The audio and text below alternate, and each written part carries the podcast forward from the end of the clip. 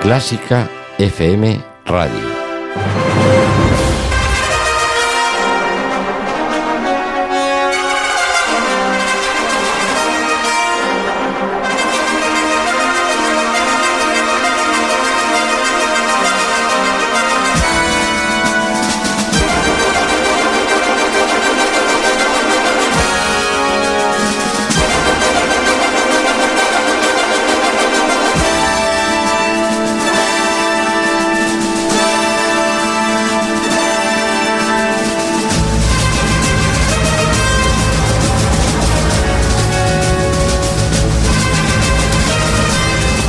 Estamos, saludos y muy buenas. Bienvenidos a esta hora de música, a esta hora de contenidos, a esta hora en la que te hemos preparado muchas cosas previo a Halloween, a la noche de brujas que está a punto de llegar.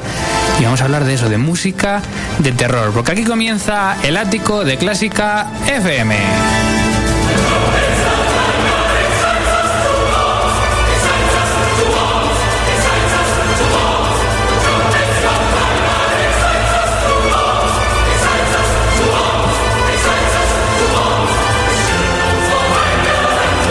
El ático de Clásica FM, hoy martes día 27 de octubre, un día en el que ya hemos encendido la calefacción en este ático para que estés cómodo, para que no pases frío, porque bueno, fuera ya empieza a hacerlo.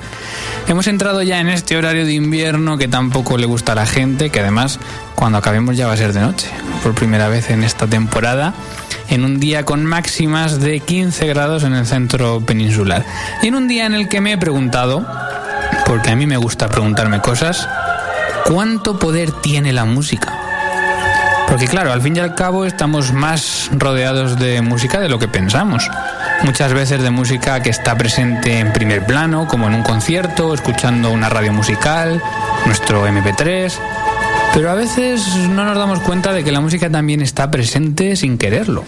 En un anuncio de televisión o radio, en una película donde suele tener una fuerza fundamental. ¿Os imagináis una película sin música? Esa escena de tensión o esa escena de amor o de triunfo sin una orquesta alzando al protagonista. Yo creo que sería impensable.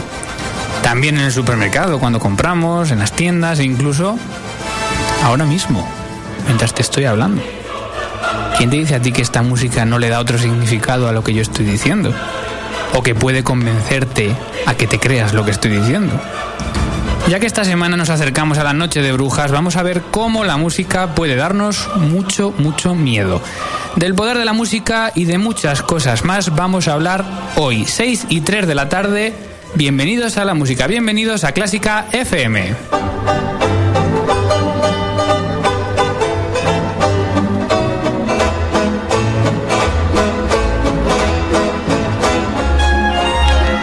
Música mucho, mucho miedo no da. Ana Laura Iglesias, buenas tardes. Buenas tardes, Mario. Esta miedo da poco, ¿eh? Eso es que tú tampoco das miedo porque te acompaña a ti siempre. Claro, es como un poco como lo que me representa a mí. Bueno, vamos con las redes sociales. Redes sociales. Empezamos con facebook.com barra clásica FM Radio, donde somos 1504 amigos. No está nada mal. En Twitter también estamos, en arroba clásica FM Radio, donde somos 1499. A ver si Bueno. llegamos en directo a los 1500. Podría ser que a ver sí. quién ha sido. El 1499 ha sido Arturo Ruiz Blázquez. Ajá. Si es el 1500 durante el programa, pues lo decimos. Lo también. decimos también, como hicimos con los 1000. Uy, da la nota, no nos sé. ha seguido también. A ver, ¿quién es? El programa Músico Social da la nota. Da la nota, mira. Sí, de Bea Pedro Viejo, los conozco, sí. Ah, muy bien. Pues nada, ¿y qué más? Facebook también, eh, Eh, que ya hemos los dicho. 1500 y también el email. Eso es el email de este programa que es el ático arroba clásicafmradio.com. Y todo lo que quieras en www.clásicafmradio.com. En este programa número 38, al que hemos llamado ¿Por qué la música a veces da miedo? Bueno, de eso vamos a intentar hablar eh, con ejemplos. vamos a también a tener una nueva sección que es música equivocada y que la vamos a utilizar también para explicar este poder de la música. Y bueno, se va a pasar también por aquí Clara Sánchez con una entrevista en su Clarificando. Y vamos a acabar, Laura, con un duelo de los que a ti Vuelve el duelo De en forma de sección, me encanta. te gustan. Me Todo gusta preparado. Comenzamos. Esto es el ático de Clásica FM. Hola, soy María del Ser y te invito esta semana a que escuches Música en las Letras, programa en el que nos acercamos a los contenidos de diversos textos desde la unión de dos preciosas artes, la música y la literatura. Encuéntralo este jueves en clásicafmradio.com. Te espero.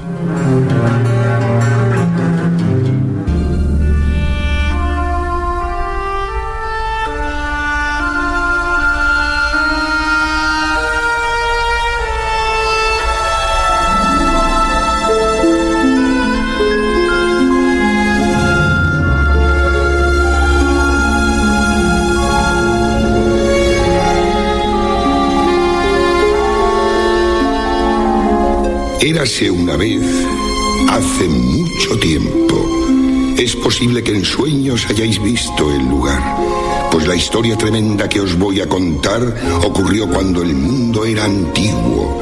Seguro que os habéis preguntado, ¿las fiestas de dónde salieron? Si no, ahora vais a saber lo que fueron mejor ejemplo para abrir el programa que hablar de esa música y de cómo acompaña la voz, ¿eh? acompaña estupendamente esta voz, además. Voz profunda, misteriosa, música que le acompaña misteriosa y música de una película, Pesadillas antes de Navidad, que aunque se refiere a Navidad nos viene perfecto para hablar en esta previa de Halloween. Luego vamos con ello. Ahora la actualidad. Titulares.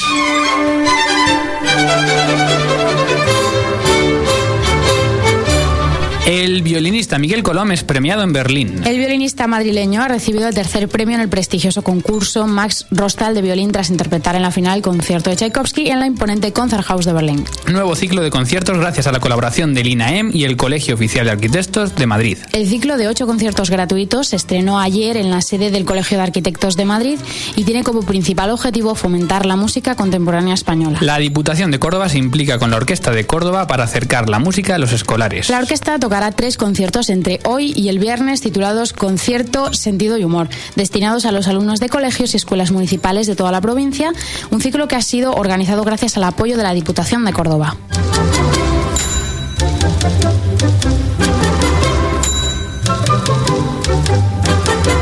Y vamos ya con el me gusta y con el no me gusta de la semana. Esta semana el no me gusta va para el estreno de la última obra que compuso Gorecki. El no me gusta se lo lleva en concreto el hecho de que hace ya cinco años que nos dejó el genial compositor polaco y es ahora cuando por fin se estrena su última obra, el oratorio Santus Adalbertus, que será el 4 de noviembre en Cracovia. Las sociedades valencianas se llevan el me gusta porque podrían ser declaradas bien de interés cultural. Esto es lo que ha propuesto Alex Corts, el presidente de la Federación de Sociedades Musicales de la Comunidad Valenciana Pedro Rodríguez, como medida de protección y reconocimiento de su actividad a favor de la música.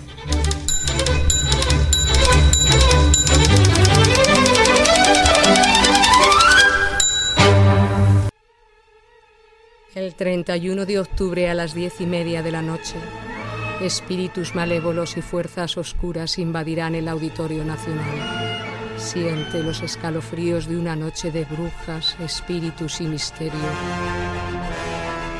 con grandes obras de la música clásica y el cine.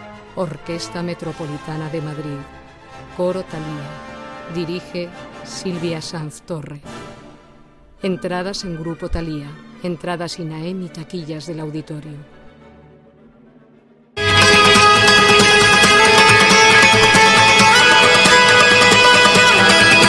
Clásica FM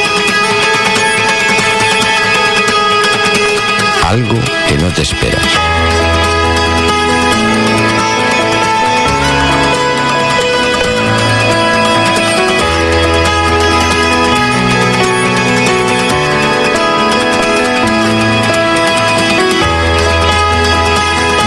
Seis y 8 de la tarde seguimos en directo en el ático de Clásica FM en la sintonía de Nova Onda, 101.9 de la FM o en novaonda.net en esta tarde que nos acercamos a Halloween, que nos acercamos a, lo gris, a lo oscuro, al miedo, al terror, y es de lo que vamos a intentar hablar en un rato.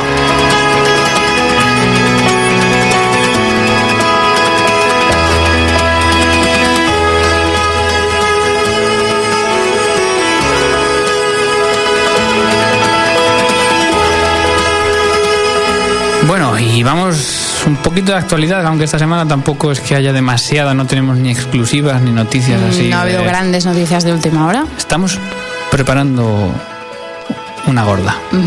Quizá Bueno. para la semana que viene. Bueno, no adelantamos nada. Tampoco No. sé yo muy bien por dónde van los tiros, pero no adelantamos. Bueno, una gorda, una gorda. Bueno, Me alegro, me alegro. Ya, ya veremos, ya veremos.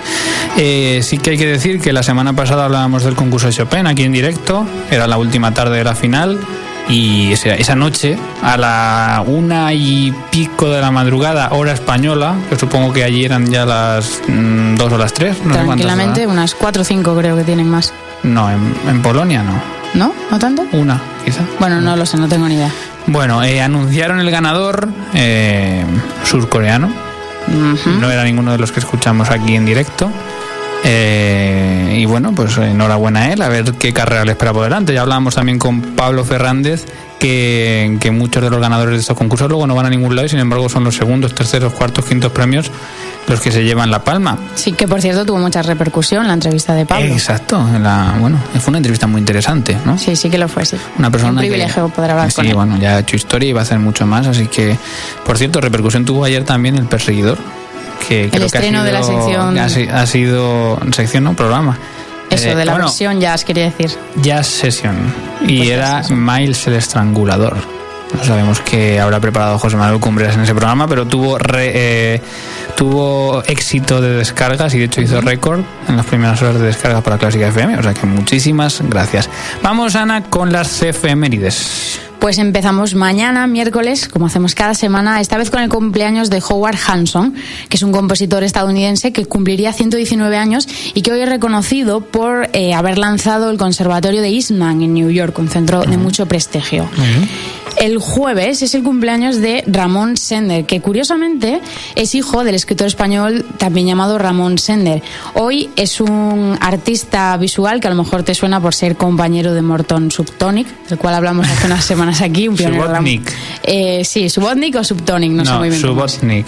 Subotnik, eso, bueno. Ramón Sender. Ramón Sender, Pero no es español. americano. No, no, es norteamericano. Ah. Cumple 81 años. Muy bien. Más cosas. Llegamos al viernes con Sven David Sandström, que es un compositor sueco. Ha compuesto un montón de óperas, ballets, sinfonías, música de cine. Bueno, muy interesante y cumple 73 años. Luego el Están todos sábado- vivos esta semana. es- excepto este del que voy a hablar ahora, Vaya. que es Philippe de Vitry, que cumple 724 años. Posiblemente sea el músico más antiguo de que hemos hablado aquí en las efemérides. Sí. Este personaje fue uno de los Y en renovadores de la FM, iba a decir. eh, eso seguramente también. Eh, tal y como decía, este compositor fue uno de los renovadores de la música medieval de la época de Lars Nova y hoy en día es realmente famoso porque de hecho si pones en Google Philippe D, la primera entrada que aparece es Philippe de Vitry. Así que bueno, vale Google como, como marca de la importancia que tiene. Y cerramos la semana con el cumpleaños de Shunsuke Kikuchi, compositor japonés que cumple 84 años, que es un compositor de bandas sonoras de anime y manga, de películas como por ejemplo la famosa Bola de Dragón. Acabo de hacer la prueba y no tienes razón. ¿No tienes razón? Por lo menos con esta IP que nos da aquí el 3G. Bueno, Primera pues, opción, Philippe a de mí sí. Segunda opción, Philippe de Gaulle, con el de, el de Francia. Y tercera opción, Philippe de Vitry. La tercera. La No tercera, mal, bueno, pues no en el IP de Ana Laura sí, porque se ve que Google sabe que yo soy músico, entonces me lo... Debe ser eso. Y hoy cumpleaños de uno que viene al hilo perfectamente con este especial de Halloween que estamos haciendo hoy, porque le llamaban nada más y nada menos que el violinista del diablo. Componía así de bien.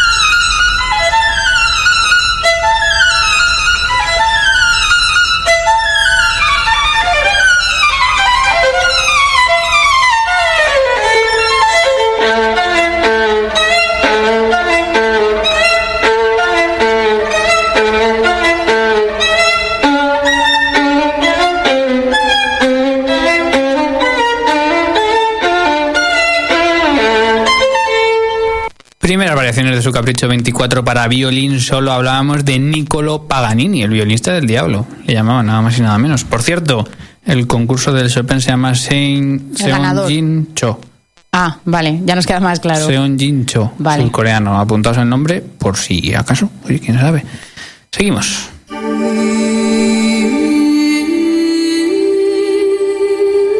Pasión por la radio. Pasión por Clásica FM.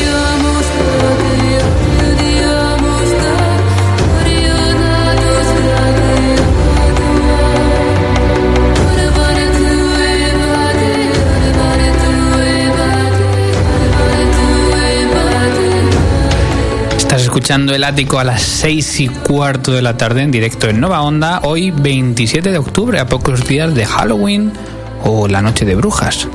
¿Has comprado ya las calabazas? ¿Has elegido disfraz? ¿Estás preparado para esa noche de brujas? Nosotros te ponemos la música.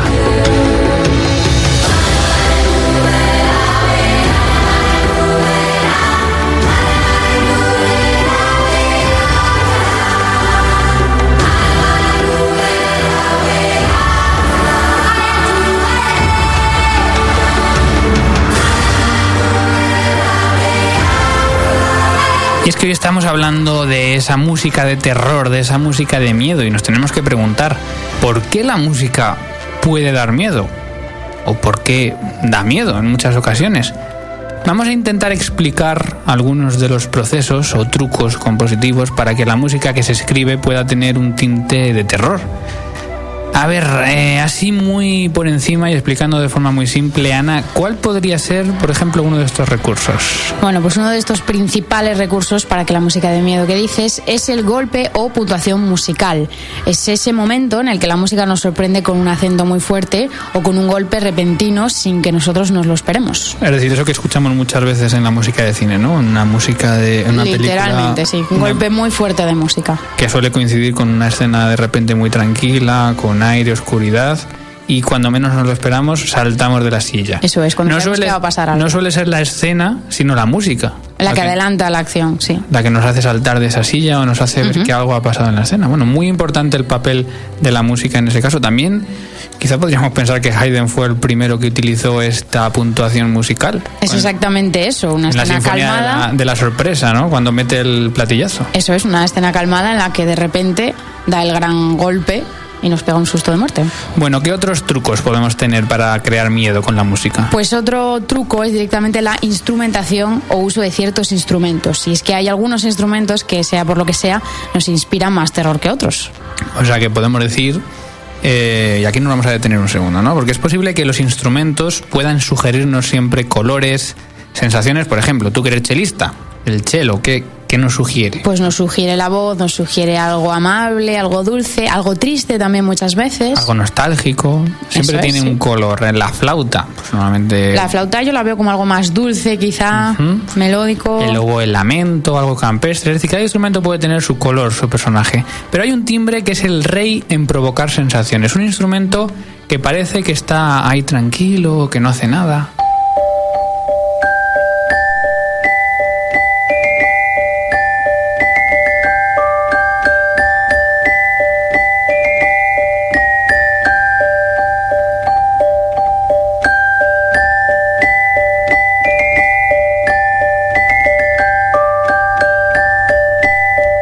Esto que quizá muchos confunden con un xilófono, con un vibráfono, eh, es un instrumento que se llama celesta. Y bueno, parece que está inocente, que no hace nada, pero todo el mundo lo hemos escuchado alguna vez. Eh, bueno, no tiene nada que ver esta celesta con un xilófono, con un vibráfono. Defínenos celesta, Ana. Bueno, pues de, hecho, según la RAE, una celesta es un instrumento musical de teclado en el que los macillos producen el sonido golpeando láminas de acero. Esto que escuchamos son láminas de acero.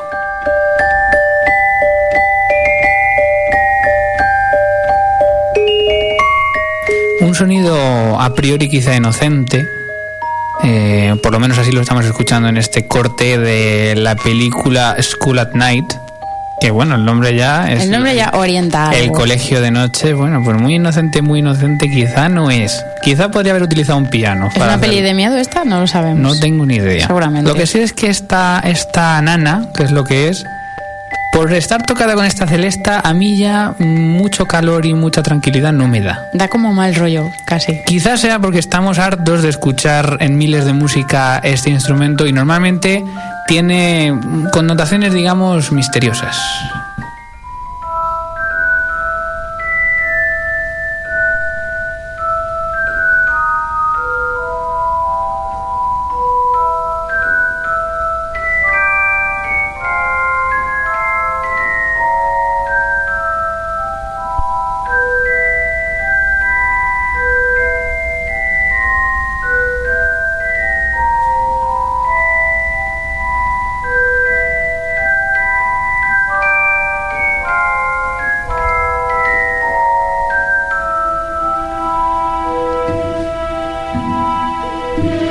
Que ¿quién no ha escuchado este fragmento? Es la celesta por excelencia en el cine, casi, ¿eh? Todo el mundo que ve una celesta se intenta poner a tocar esto, porque es como que, ah, mira. Mira qué fácil parece. Lo de Harry Potter, pues sí, el tema principal de Harry Potter está pensado con este instrumento, precisamente una película de misterio, una película que no llega a ser una película de miedo, pero que tiene mucho terror detrás en, en algún caso. Otras películas de terror, como la que escuchábamos al principio de este programa, Pesadillas antes de Navidad, digamos que casi abusan de esta celesta.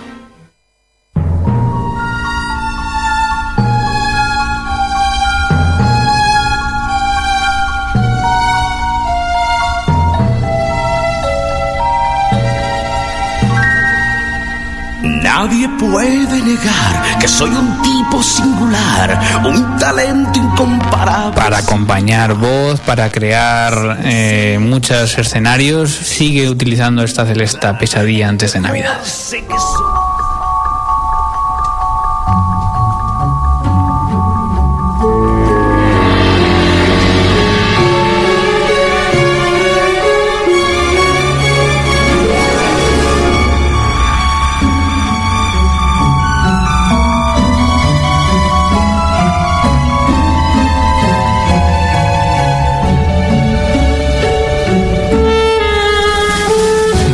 Escuchamos otro ejemplo de Celesta en las películas, en la música que quiere expresar cierto terror o cierto miedo, cierta incertidumbre en esta pesadilla antes de Navidad, eh, como la utiliza, por ejemplo, también John Williams en Solo en Casa.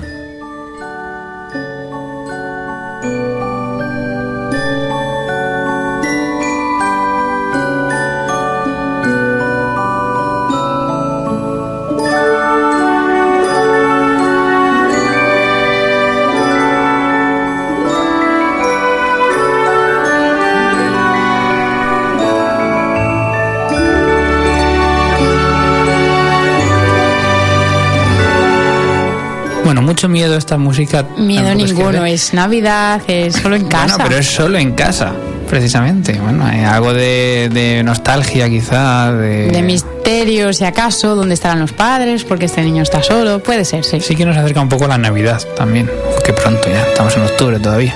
Ya como en el corte inglés que están poniendo todo. Pero bueno, oye, es lo que hay. La celesta, que ya es un instrumento moderno y que se ha utilizado muchísimo en esta música de cine.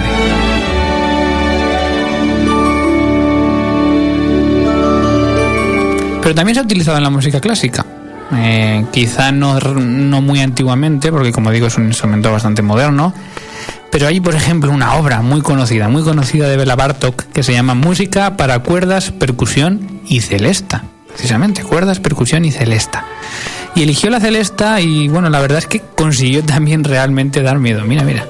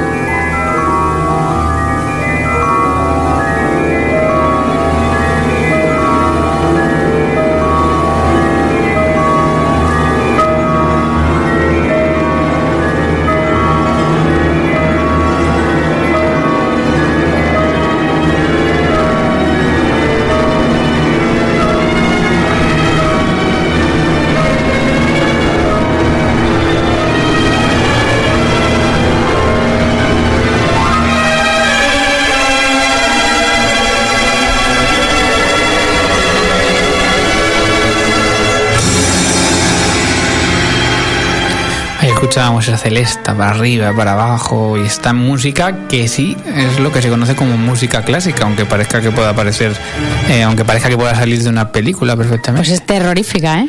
Mucho miedo, mucho miedo de abarto. Bueno, yo creo que ya estamos preparados prácticamente para llegar a Halloween y a la noche de... Ya con esta ambientación ya podemos sacar las calabazas, los esqueletos y qué más, todo Bueno, lo que sea. Quizá nos hemos pasado de tensión. Vamos a respirar un poquito. Venga, vale. Ya está por aquí Clara Sánchez porque llega clarificando. El ático de Clásica FM. Con Mario Mora y Ana Laura Iglesias. MUBAC, la plataforma de organización de audiciones del siglo XXI, patrocina Clarificando.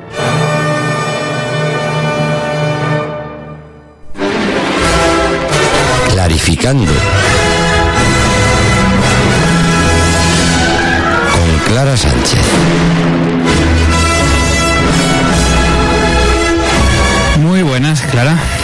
Buenas tardes, Mario. Bueno, ¿qué nos traes esta tarde? Bueno, hoy tenemos un clarificando muy especial porque vamos a tener la suerte de hablar con Rafael García, que es violinista, doctor en psicología y profesor de técnica Alexander en el Conservatorio Superior de Música de Aragón y en la Orquesta de Valencia. Y además, Rafael acaba de publicar el libro Cómo preparar con éxito un concierto o audición. Nos O sea viene, nos viene perfecto. De lujo. Rafael, buenas tardes. Hola, ¿qué tal? Buenas tardes, ¿cómo estamos? Pues muy bien, Clara, todo tuyo ahí para que preguntes. Vale, bueno, encantados de tenerte aquí, bienvenido. ¿Cómo surge la idea de escribir este libro, Rafael? Pues bueno, surge inicialmente por eh, un interés de hace mucho tiempo por eh, ver cuáles son los componentes que hacen que el estudio de los músicos sea un poquito más eficaz.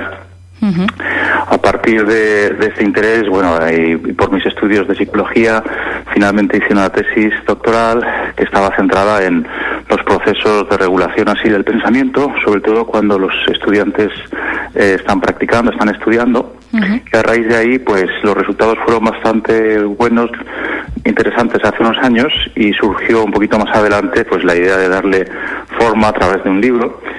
Y el, el editor, pues la verdad que tuvo una, una idea, yo creo que buena, porque consiguió mejorar un poquito la propuesta al eh, pedirme que añadiera la cuestión de preparación ya propiamente de las actuaciones.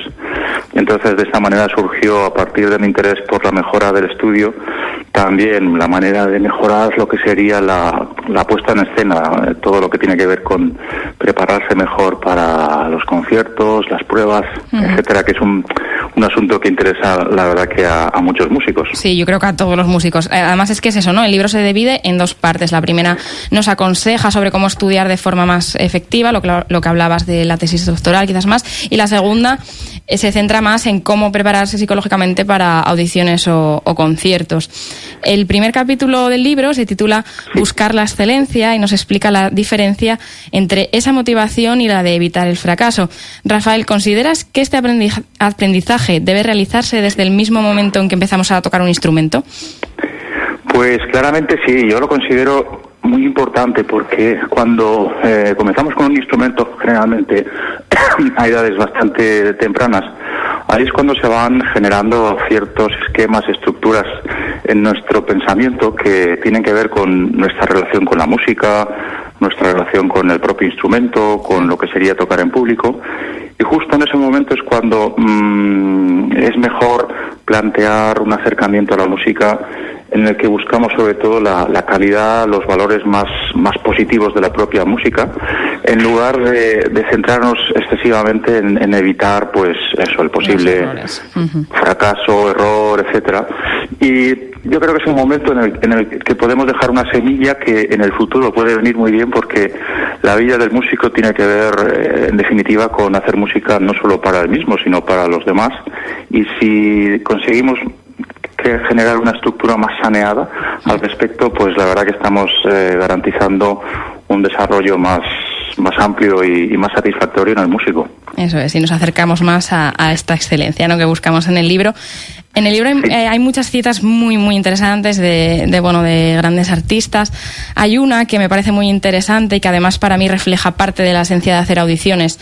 Y dice, no hay mayor dolor que el que lleva una historia no contada dentro de sí mismo. Es de Maya Angelou. Y bueno, es que parece que la mayor frustración es cuando uno no ha podido tocar como tenía previsto. Y a veces esta frustración es mayor incluso que la de no pasar una ronda o no ganar una audición, ¿no? Cuando no has podido ni siquiera mostrar tu trabajo. ¿Por qué en algunas ocasiones hay una brecha tan grande entre la interpretación que hacemos en nuestro lugar de estudio y la que luego hacemos al salir al escenario? Pues sí, efectivamente hay, una, una diferencia. Eh, esencialmente tiene que ver con que cuando estamos en una situación de prueba, en una orquesta, etcétera, se activan de una manera muy muy fuerte, muy potente procesos que se llaman evaluativos, es decir, eh, nos vemos de una manera muy clara que estamos en una situación que puede representar una, una amenaza, un, algo que puede poner en peligro pues estructuras muy, fundamentales de, nosotros mismos y entonces eso es lo que deriva en que se active pues el eh, conocido mecanismo de lucha o huida. Entonces, por eso es bueno saberlo, es bueno saber que, generalmente suele darse esa diferencia. Los, las circunstancias son muy diferentes. Estudiar en, tu casa o en la cabina de estudio de, del conservatorio, pues te genera pues cierta seguridad porque estás en un ambiente privado. Pero cambian mucho las circunstancias externas, por ejemplo, la iluminación, el público, el público jurado que pueda haber en una prueba, eh, la acústica, son elementos que hacen que automáticamente, como te comentaba, se active exactamente esa, esa, respuesta de defensa, de, de, huida, y es bueno tenerlo en cuenta y es bueno prepararse precisamente para, para salvar esa, esa, discrepancia tan enorme entre una situación y otra. Totalmente de acuerdo. Bueno, solo he podido de momento, de momento porque con seguridad leer este libro porque me parece muy interesante algunos fragmentos y es que ya me, engancha y me gusta mucho el enfoque que tiene hacia la psicología positiva y la forma clara y sencilla en la que está en la que está escrito. bueno, además es que yo mm, a través de mi experiencia personal en audiciones comencé a sentirme a gusto gracias en gran parte a un profesor que tenía que hacía mucho hincapié en esto, ¿no? bueno, era era una persona muy positiva, a la vez muy trabajadora y muy exigente, lo cual no es eh, incompatible. Y entonces, eh, bueno, te das cuenta eso, que, que no hace falta tener un profesor duro y que te hace llorar y te hace salir llorando de clase para, para tocar bien, ¿no? Eso a veces nos pasa a, muchos músicos que parece que, bueno, que tienen que reñirnos. Efectivamente, efectivamente. Eso es algo que, que yo creo que en, nuestro ámbito musical deberíamos eh, revisar un poquitín, porque es una cuestión, en mi opinión, de, de ampliar un poquito el, el, foco y buscar una pedagogía que efectivamente ya ya eh, poquito a poco va, va, aumentando, ¿no? Es una visión más amplia del músico, pero sí que es posible, y he conocido, por suerte, eh, y hay un montón seguro, de grandes pedagogos, grandes profesores que mm, son muy exigentes, que buscan una, un rendimiento musical de alto nivel pero al mismo tiempo son capaces de ir generando y construyendo pues una especie de andamiaje que permite al alumno pues ir ganando en seguridad en sí mismo, confianza y de esta manera pues eh, somos capaces de finalmente obtener un mejor resultado allá donde realmente es importante, es decir, pues en audiciones, en, pruebas, conciertos, etcétera. Entonces yo creo que eso es un distintivo del, del gran profesor, el gran pedagogo, el que es capaz de, de pedir mucho, exigir, realmente mm, ensalzar los valores eh, positivos de lo que es la música, el esfuerzo, el trabajo, la, eh, la, buena realización, pero al mismo tiempo dando herramientas y siempre animando para que las dificultades que surjan, los posibles contratiempos, nos sirvan como elementos revulsivos para todavía querer mejorar y, perseverar en una buena realización, en lo que yo denomino pues la, la excelencia musical que la encontraremos leyendo el libro también en parte. bueno, vamos, a ir un poco más al tema de, a nuestro tema de clarificando, que son las audiciones de orquesta. Eh, muchas veces, bueno, hace un par de semanas comentábamos lo irreal de esta situación. Bueno, ya hemos comentado, bueno, pues esas, esas circunstancias que aparecen nuevas, ¿no? En, en una situación de estas y las diferencias, pero hablábamos también de las diferencias que hay entre dar un concierto y realizar una audición. ¿Qué diferencias en cuanto a la preparación psicológica, en caso de que las haya, podemos encontrar entre la preparación para un concierto y la preparación para una audición? Bueno, Realmente sí que sí que hay diferencias. Las las pruebas eh, de orquesta suelen pasar realmente rápido. La, primera ronda eh, y la segunda también. Hablando con alumnos, alumnos de, de, donde doy clase a mi conservatorio superior en, en, en Aragón, que se presentan a y estas juveniles tipo La Honde, etcétera, ya de, de nivel interesante, pues claro, su experiencia posterior es que ha sido todo vertiginoso, ha sido muy rápido. Claro. Entonces es importante tener en cuenta este primer factor. Eh, cuando uno toca un recital, tiene tiempo por delante para centrarse al máximo y, y bueno, tiene para, para poder meterse mucho más en la música. En el caso de una prueba de orquesta es un factor determinante. Por lo tanto, la preparación tiene que ser, lado, eh, eficaz desde el punto de vista del dominio de las obras que uno va a llevar, los fragmentos. Desde el punto de vista, sobre todo, de buscar la precisión en las cuestiones musicales eh, más importantes, de manera que la mente realmente tenga un foco claro, una energía. Sí, musical. hacia dónde dirigirse, claro. Efe- efectivamente. Vale. Sería un poquito la, la idea. Muy, muy interesante. Sí, yo, yo además, bueno, tras mi experiencia de audiciones, eh, casi, bueno, casi, casi, la verdad que yo creo que leer eh, un texto así, bueno, nos aclara muchas cosas, pero es verdad que a través de los años, pues eh, yo creo que encuentras tu camino, yo por lo menos lo he encontrado un poco eh, por esa línea. Bueno, Sí, por último quiero citar otra de las frases que incluyes en el libro y que además creo que puede ser muy inspiradora para todos los que hacen audiciones. Es de Paulo Coelho y dice, Sí. solo existe una cosa que puede hacer imposible el sueño, el miedo al fracaso. Va en la línea de, de lo que venimos hablando, claro. Sí, la verdad que, que sí que es cierto. A través de la experiencia con muchos eh, músicos jóvenes y no tan jóvenes, pues es cierto que el músico sobre todo quiere llegar, quiere comunicar, quiere, quiere realmente eh, llegar hasta la última fila de- de- de- del patio de butacas y eso en ocasiones eh, no es posible porque porque nos puede el miedo en lo que sería nuestro ranking de, de prioridades, por así decirlo, vital, justo en el momento antes de, de salir a- al escenario, por una serie de mecanismos eh, eh, neurológicos, fisiológicos, pues eh, puede un poquito el miedo a lo que sería lo que realmente queremos hacer, que es la música, interpretar y generar todo ese mundo mágico de, comunicación. Entonces, yo creo que un poco como conclusión, eh, y eso lo reflejo más en el capítulo octavo, que preferí llamarlo pues el desarrollo personal. Creo que es muy importante el que nos conozcamos un poquito más a nosotros mismos y a partir de conocernos pues ver aquellos puntos que puedan ser un poquito más débiles en cuanto a nuestro planteamiento en la música y tratar a través de diferentes eh, técnicas, estrategias o la propia co- comprensión de, de lo que es eh, la cuestión musical, pues tratar poquito a poco de, de ir mejorando. Eh, hay técnicas como la meditación que se ha visto últimamente que dan resultados muy positivos para, sobre todo para manejar mejor aquellos pensamientos negativos o que nos generan miedo y saber manejarlos de una manera más neutra, sin luchar contra ellos. Otras experiencias, como he visto a través de, de, como te decía, alumnos, antiguos alumnos del conservatorio, que por ejemplo, a- gracias a, a actuar en situaciones un poquito más desenfadadas, como por ejemplo un grupo de de Ara Malikian, este violinista tan, tan conocido con sus espectáculos musicales, pues me contaba que después de haber actuado con ellos, donde el, el- el factor de la teatralización o interactuar más con, lo- con los músicos, olvidarse un poquito de sí mismo y divertirse y pasárselo muy bien, le permitió, después cuando volvió a un ámbito más serio, entre comillas, de los conciertos de música clásica más, más eh, usuales, pues ganar mucho en cuanto al miedo escénico y realmente ser mucho más capaz de controlar la situación y dominarse a sí mismo gracias a haber tenido experiencias mucho más eh, eh, libres y más desinhibidas que le permitieron en el fondo conectarse con esa parte nuestra que realmente disfruta de la música. Es. Entonces, bueno, a través de diferentes eh, aproximaciones, yo creo que cada uno, porque somos diferentes unos de otros, es bueno que encuentre aquello que le puede acercar un poquito más a lo que realmente le gusta, que es, que es la música, y poder hacer más pequeñito, diluir cada vez más, pues bueno, ese aspecto del miedo que en definitiva nos impide eso, llegar a nuestros verdaderos sueños.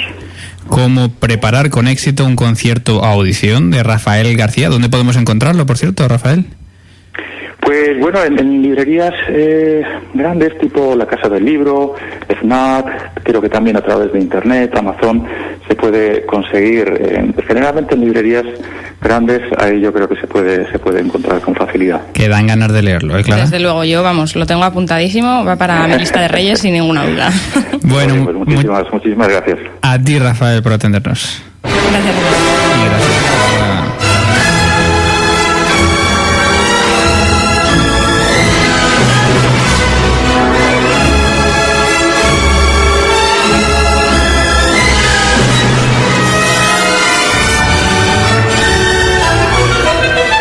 FM.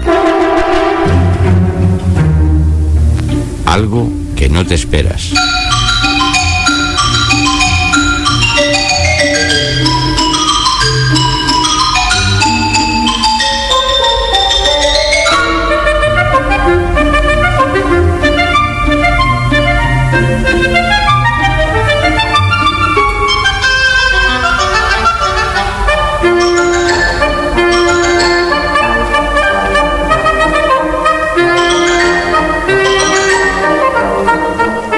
Bueno, inauguramos sección músicas, perdón, música equivocada, que nos va a servir hoy para hablar de la fuerza del poder de la música como vehículo de expresión. Estábamos hablando hoy de música de terror en esta proximidad a la fiesta de Halloween y vamos a hacer un experimento.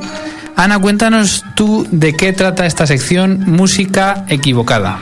Pues en Música Equivocada vamos a comprobar cómo una música con una expresividad incorrecta puede romper el significado de una acción, de un poema o de una imagen.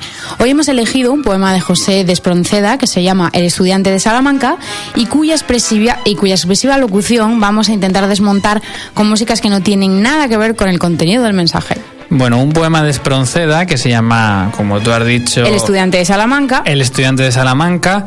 Y hemos cogido una locución de simplemente los seis primeros versos de este poema. Vamos a ver si los podemos escuchar sin nada de música. Quitamos ahora la música que tenemos de fondo y escuchamos simplemente el texto. Era más de medianoche. Antiguas historias cuentan. Cuando un sueño y en silencio lóbrego envuelta la tierra, los vivos muertos parecen, los muertos la tumba dejan. Ese es el texto. No lo voy a repetir porque lo voy a hacer pero que esta mujer. Pero un texto, bueno, pues habla de la medianoche, habla de muertos, eh, Enigmático habla ya de de por sí. habla de cierto terror, de cierto enigma. Sin embargo, vamos a intentar mezclarlo con cuatro músicas. Tres de ellas no casan absolutamente nada con el texto, es decir, no tienen nada de enigmático, ni de terror, ni de tumba. Suenan a otra cosa, digamos. Y la última sí. La última es de alguna manera la acertada. Entonces estas músicas equivocadas eh, nos van a demostrar la importancia del trasfondo musical en una imagen, en este caso en un texto, porque nos desmonta totalmente eh, este, este ambiente. Qué experimento más curioso.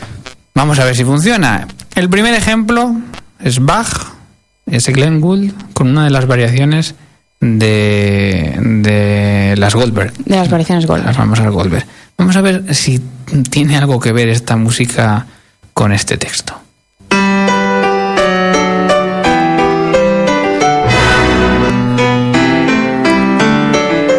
Era más de medianoche. Antiguas historias cuentan. Cuando un sueño y en silencio lóbrego envuelta la tierra, los vivos muertos parecen, los muertos la tumba dejan.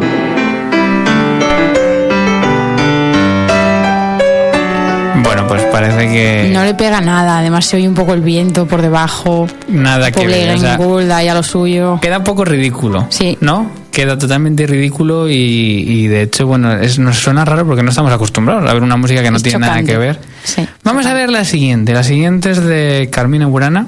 Que pues, puedes decir, bueno, Carmina Burana tiene cosas. Sí. Pero bueno, tiene cosas que no. preludio ese atronador. Pues tiene cosas que no, tiene cosas que no son misteriosas. Vamos a ver si esto que no es misterioso, que es grandioso, es coral, eh, pega con, con el poema y con la música.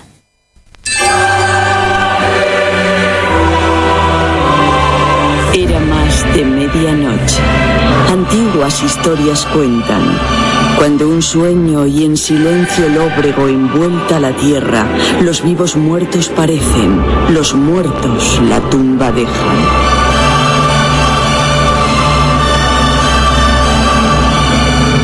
¿Qué te parece? A mí me pega más que el anterior. Tiene un punto chirriante, pero puestos a elegir me quedo con esta más que con Glenn Gould. Sí, porque quizá, bueno, por la grandiosidad, ¿no? Y, Sí. y lo mítico de esta música, y bueno, pues puede ser. Podría ser.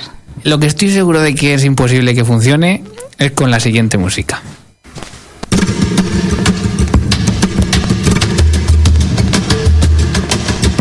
Era más de medianoche. Antiguas historias cuentan. Cuando un sueño y en silencio lóbrego envuelta la tierra, los vivos muertos parecen, los muertos la tumba dejan.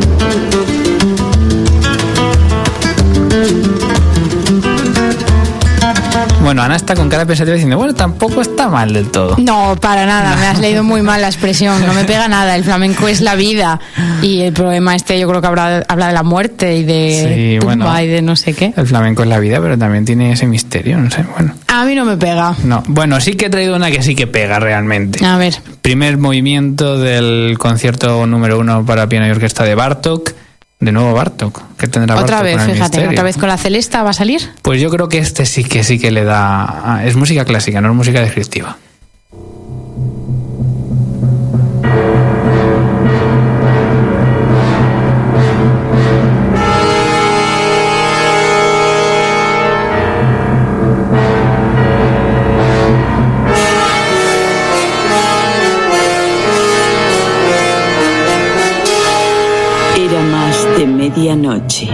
Antiguas historias cuentan.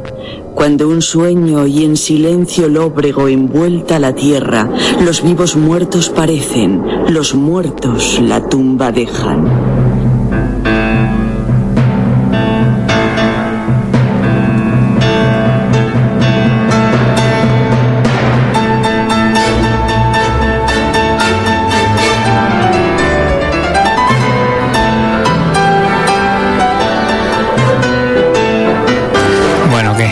Así es como Bartok compuso para el poema de Espronceda, el estudiante de Salamanca. Exacto, música para este poema. No, bueno, música para piano y orquesta. Antes he dicho, es música clásica, no es música descriptiva. No, que no se me entienda mal. Así que obviamente la música clásica puede ser expresiva y descriptiva, pero en este caso no está compuesta para nada. Eso es. Que Ni para una imagen. sí. Exacto. Entonces, bueno, pues sí funciona esta música de terror con esta con este poema de terror. ¿Por qué? Bueno, por la percusión, por los golpes, por los instrumentos, por el misterio de la armonía también, de la que no hemos hablado. carácter que tiene, no tiene una melodía definida. Bueno, nos quedamos Ahí. escuchando un poquito este primer movimiento del primer concierto de Bartok para piano y orquesta.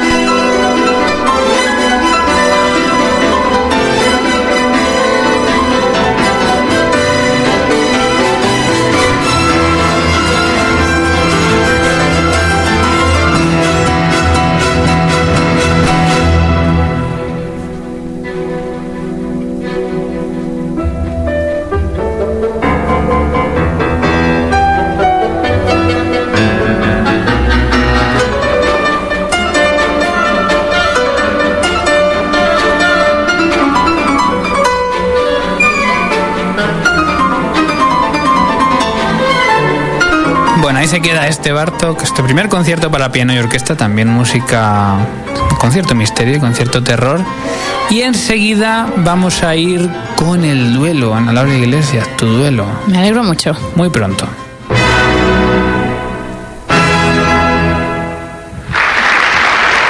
A ver, cuenta, Borja, cuenta.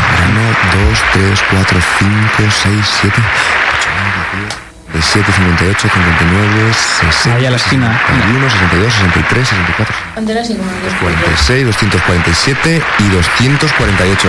Pues yo creo que están todos. No, ¿no? mira, el grupo de chavales aquel de allí. Eh, es verdad, Tres, ¿eh? 249, 250. Oye, yo creo que así es un lío, ¿eh? Esa no es... Pues, pues tienes razón, ¿eh? Eh, Vamos a hacerlo de una manera más moderna, ¿no?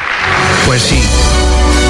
Oyentes de Clásica FM, tenéis que aplaudir con nosotros. Tenéis que elegir las 50 obras más importantes de la historia de la música. ¿Y cómo podéis aplaudir?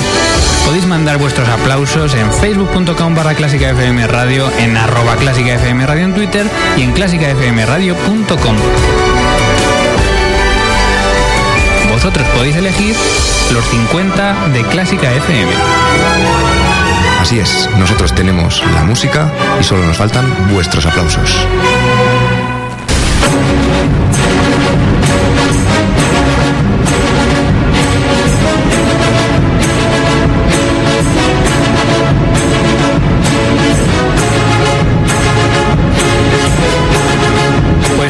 Con fuerza este duelo. Y tanto, y tanto, este ginastera por las nubes. Todas las carretas, todos los cañones ahí a tope.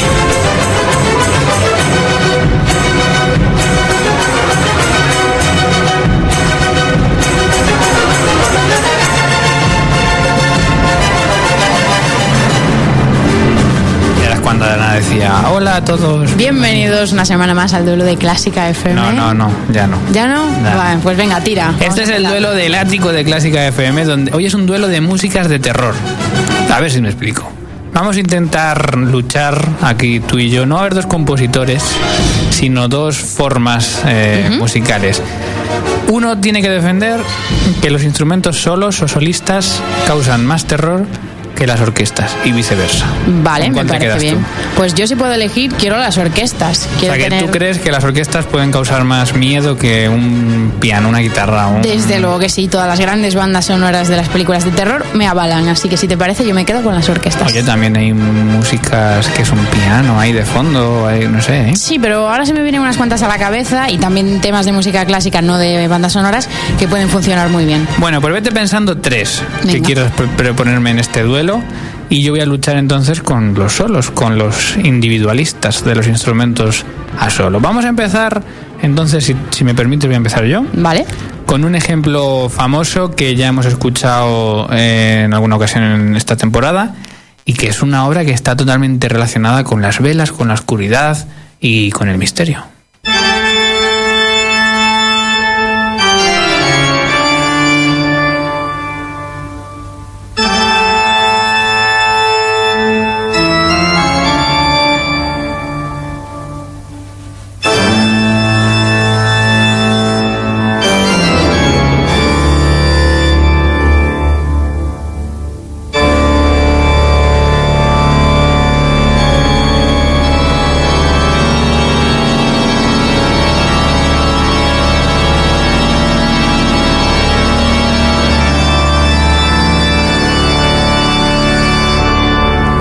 De nuevo música que realmente no está compuesta para el misterio. El otro día me enteré escuchando a Berta en su programa Clásica 2.0 que estaba que se supone o se parece que esta obra la compuso Bach para probar órganos. Qué La- curioso eso, Por eso ¿eh? prueba todas las tesituras y luego hace un acorde largo y va probando todo. Sí, sí, perfectamente lógico. Lo utilizaba pues para probar un poco los órganos que él tocaba. Bueno, esta es mi apuesta por las músicas de terror y de miedo en los instrumentos solistas, en este caso el órgano. No sé qué tienes tú. Bueno, pues después de esta música de vampiros que nos trae Mario, nos vamos a poner todos el abrigo porque hace bastante frío aquí en este monte pelado que escuchamos a continuación.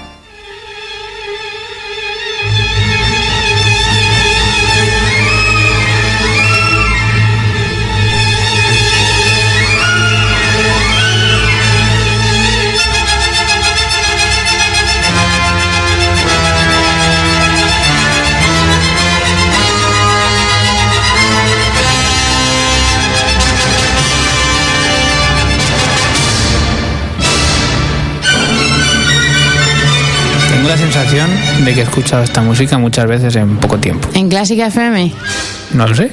a mí me suena Por cierto, también este bastante. sábado no sé en qué hay, no sé dónde. Y este sábado luego lo diremos, pero va a sonar en el Auditorio Nacional en un ambiente de miedo de verdad. Será que me suena de eso.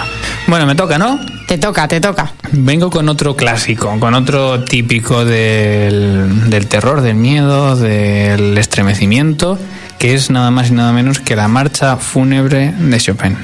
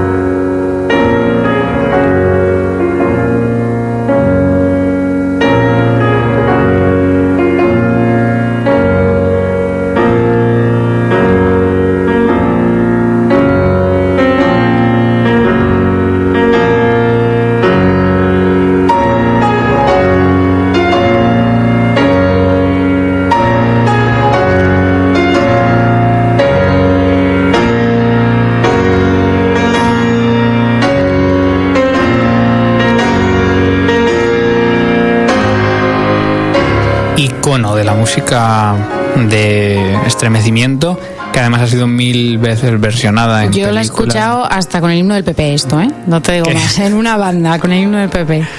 En un-. ¿Cómo? ¿Qué es eso? Pues esto, pero que se iba transformando en el himno del PP, una banda valenciana, supongo que por toda esta historia de la Gürtel y demás. Ah, ah, Después de las, de las elecciones autonómicas, creo que fue. Bueno, pues qué curioso, vamos, yo lo escucho en series, en películas, Sí, en todas partes. bandas procesionales, eh, acompañando a las procesiones de Semana Santa con arreglos, o sea, bueno, muy versionada y siempre relacionada con eso, con lo oscuro. Te toca. Me toca, pues ahora a continuación vamos a escuchar La danza macabra de Sensens, que es una perfecta ambientación, pues eso, de una representación de la muerte, del ritual de brujas. Vamos a escucharlo.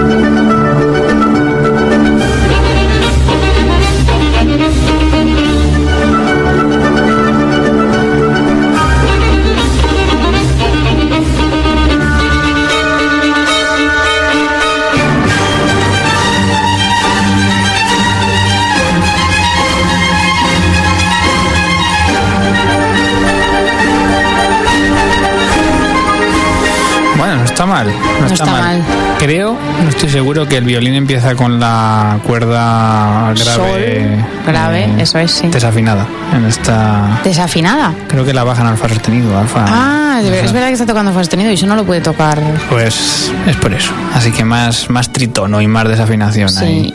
En, en esta versión de la danza macabra de Sensen, que nos viene perfecto como propuesta de Ana Laura para este duelo de terror. Mi última propuesta, vuelvo al piano, como he hecho antes con Chopin. Recuerdo que empecé con el órgano con Bach y acabo en el siglo XX con Prokofiev y una obra que ya el título pues dice mucho, su gestión diabólica.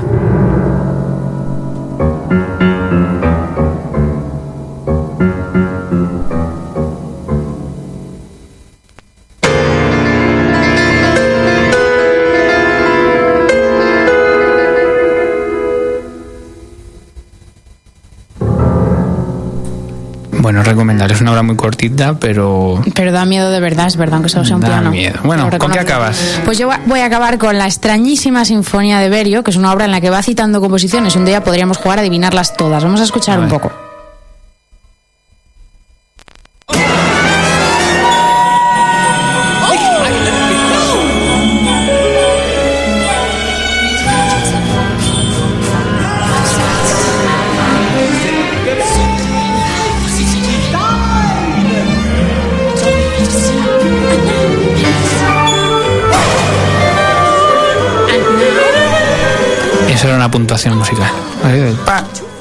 Exactamente, ese golpazo.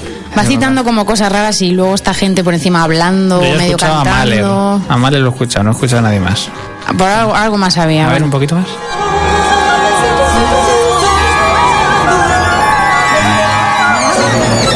Bueno, un día la escuchamos con más detenimiento e intentamos jugar a ver, a ver qué suena. Venga, Porque vale, ya vale. faltan dos minutos para las 7 Uy, ya se y nos vamos.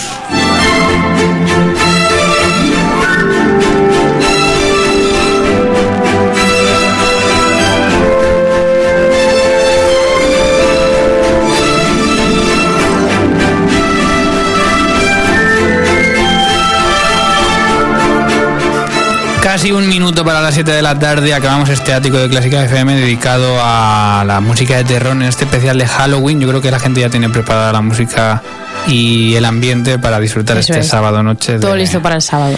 Bueno, ¿algún concierto destacable? Pues precisamente el sábado todo el mundo al Auditorio Nacional de Música de Madrid a la Noche de Brujas que ha preparado el grupo concertante Talía a las diez y media, en el que van a poder escuchar música de terror, de Halloween, va a ser un espectáculo inigualable. Bueno, pues eh, nada, que disfruten todos de este concierto que va a estar genial. ¿Algo más, Ana? Ninguna noticia de última hora por el momento y no hemos llegado a 1500 en Twitter. Bueno, pues Una nos, pena. nos quedamos pendientes. Gracias, Ana. Gracias, Mario.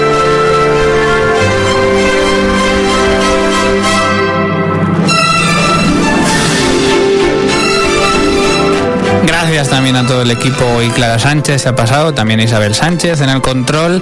Eh, la próxima semana vamos a hablar de educación, este artículo de Clásica FM, pero sigue la programación también, por supuesto, de Nova Onda a partir de ahora de las 7 y de Clásica FM, todo en clásicafmradio.com. Mañana con los 50, el jueves con María del Ser y música en las letras. Hasta aquí este ático. Gracias por elegir Clásica FM. Sean felices. Adiós.